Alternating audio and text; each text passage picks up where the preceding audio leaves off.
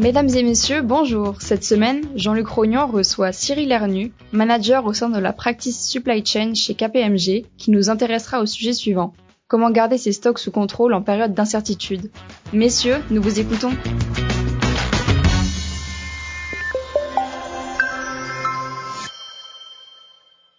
Bonjour Cyril. Bonjour Jean-Luc. Depuis deux ans, les problèmes de pénurie en tout genre euh, sont liés à la cause du Covid et, ont été aggravés par euh, les effets de la guerre en Ukraine. J'ai l'impression que beaucoup d'entreprises euh, ont changé de regard sur les stocks ou plutôt sur leur absence de stock. Qu'en pensez-vous? Bah, C'est exactement ça. Avant la période de crise, le stock c'était uniquement considéré comme un centre de coût. Et, pour cause, le, stock, c'est un coût. D'abord, c'est du capital immobilisé. Hein, quand, le, quand le stock augmente, le besoin en fonds de roulement augmente et euh, la trésorerie diminue. Donc, ça met à risque l'organisation. Dans un deuxième temps, c'est un coût d'exploitation, puisque pour les opérations de manutention, bah, c'est un coût qui est généré. Et dans un troisième temps, euh, un stock, c'est souvent révélateur d'une inefficacité de la supply chain. On met des stocks pour pallier les défaillances de l'organisation. Donc, traditionnellement, voilà, le, stock c'est un coût. Cela dit, depuis euh, les dernières crises et les dernières années, euh, le, stock c'est plus tellement un, centre de coût. Hein. Le casse-tête de, des directeurs supply chain, c'est avant tout de trouver du stock et de savoir où le mettre. Donc, on est passé d'une période où le stock était considéré comme un centre de coût à une période où c'est plutôt euh, des opportunités de vente manquées ou un niveau de service qui n'est pas atteint. Une fois qu'on a dit ça, euh, les, préceptes euh, du lean restent valables. Comme vous le dites, faire des stocks, ça coûte cher. Faire des stocks, euh, ça a pour effet de désoptimiser la supply chain.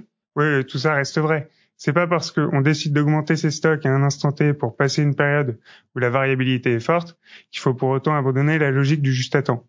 En fait, ce qui est important, c'est d'être en contrôle, de suffisamment maîtriser sa supply chain pour passer les fluctuations et revenir à un point d'équilibre.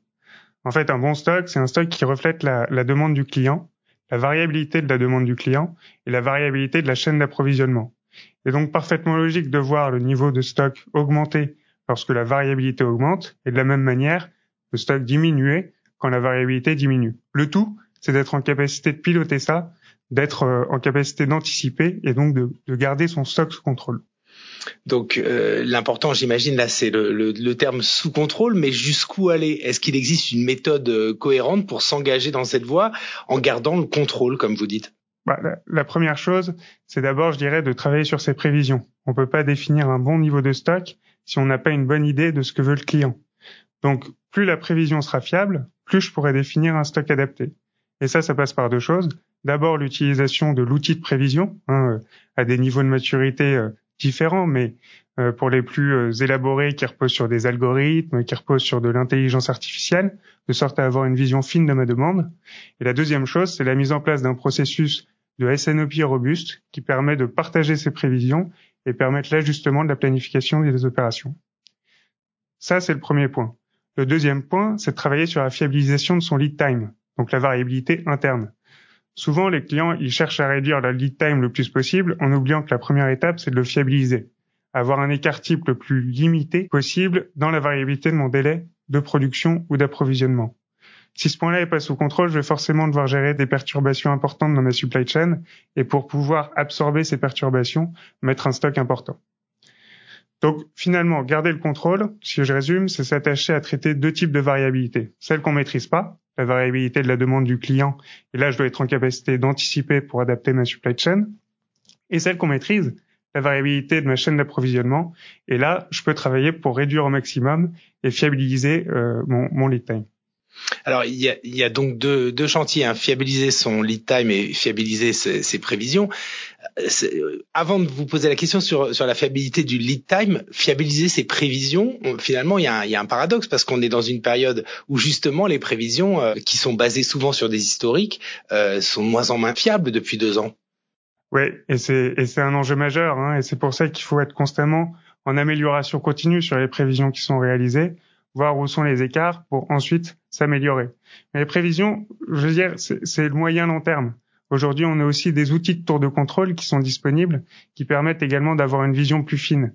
Euh, les, éditeurs d'APS ont intégré ça dans l'ensemble à leur suite. Chez KPMG, on a travaillé avec un acteur de, de, la santé pour faire un outil de tour de contrôle qui permet de détecter des signaux faibles de perturbation de la supply chain qui permettent d'envoyer des alertes, prioriser ces alertes en fonction du coût potentiel pour l'organisation et de proposer des solutions de contournement. Ces solutions de contournement, ça peut être de passer par une autre route logistique, ça peut aussi être de mettre plus de stock à un certain endroit. Donc c'est rajouter des, des, solutions de visibilité à, à, des solutions de planification, quoi.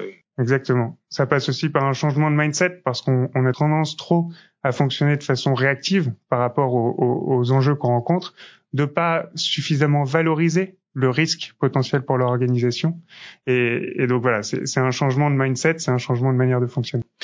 Et donc sur l'aspect lead time, quelles sont les, les, les pistes qu'on peut envisager pour le fiabiliser?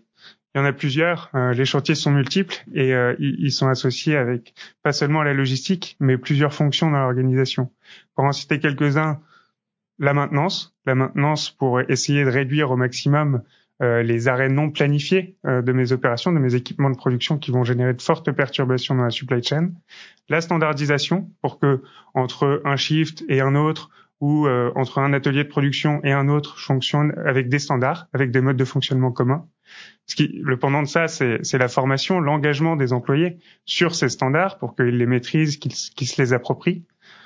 Un autre exemple, ça peut aussi être sur la partie approvisionnement de travailler avec des fournisseurs pour constituer des partenariats stratégiques, faire du b-sourcing, là où j'ai des composants critiques pour, euh, si jamais un, fournisseur me fait défaut, pouvoir me reposer sur un autre. Voilà, ce sont des exemples qui permettent de, de fiabiliser mon délai.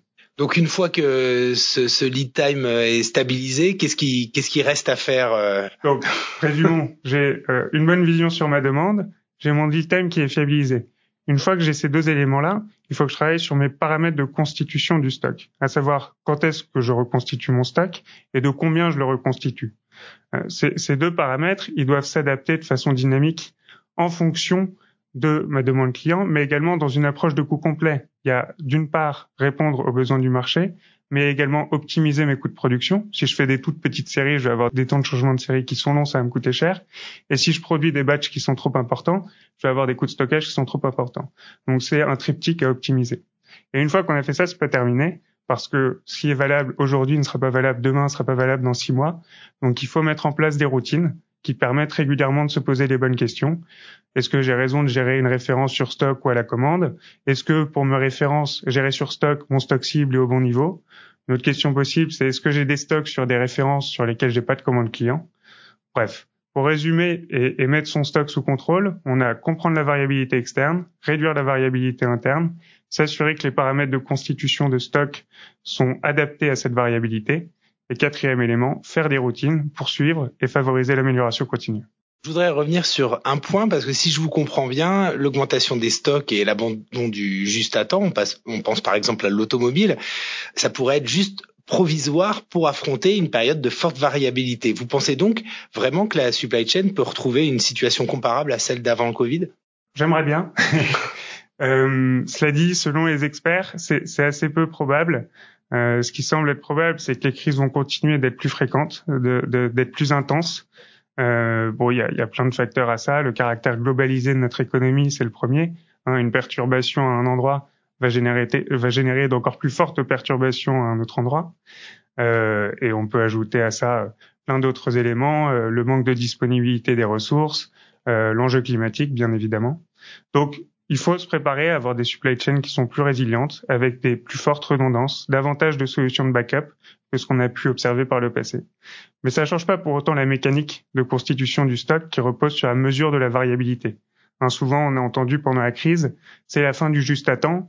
Euh, Aujourd'hui, on est dans le juste au cas où, mais on, on met pas du stock au hasard euh, juste au cas où. On met du stock au juste euh, besoin de la variabilité qu'on anticipe. D'accord, mais à part la boule de cristal, comment arrive-t-on à mieux anticiper cette fameuse variabilité? Bah, c'est, on en revient un peu à ce qu'on, se disait tout à l'heure. Il n'y a pas de méthode magique, mais euh, il, y a, il, y a, des outils euh, qui peuvent être mis à disposition. Donc, on parlait tout à l'heure des outils de prévision. Euh, il y a également des outils de tour de contrôle qui permettent de mieux piloter les flux de la supply chain et de mieux anticiper là où on a des perturbations. Euh, mais, mais c'est avant tout un, un, changement profond de logique de mode de fonctionnement pour être davantage dans la prévention, la valorisation des risques, plutôt que la réaction à des impératifs de court terme. Chez KPMG, vous avez développé un, un outil de ce type. Alors, c'est ce que vous disiez sur les tours de contrôle. Oui, effectivement. Donc, c'est un outil qui s'appelle Arwin, qu'on a mis en place chez quelques clients, donc qui permet de détecter des, des, signaux faibles de perturbation en étant connecté à des bases de données externes, en faisant lien avec un paramétrage qu'on a mis dans l'outil et des données internes. Donc, pour être alerté en cas de perturbation possible, euh, prioriser ces alertes hein, en fonction du coût potentiel pour l'entreprise, et ça va même jusqu'à proposer des solutions d'évitement, de contournement, pour euh, pouvoir minimiser les impacts sur l'organisation. Merci Cyril. Grâce à votre éclairage, on ne verra plus tout à fait les stocks de la même manière. Merci Jean-Luc. À bientôt pour un prochain podcast de Supply Chain Magazine.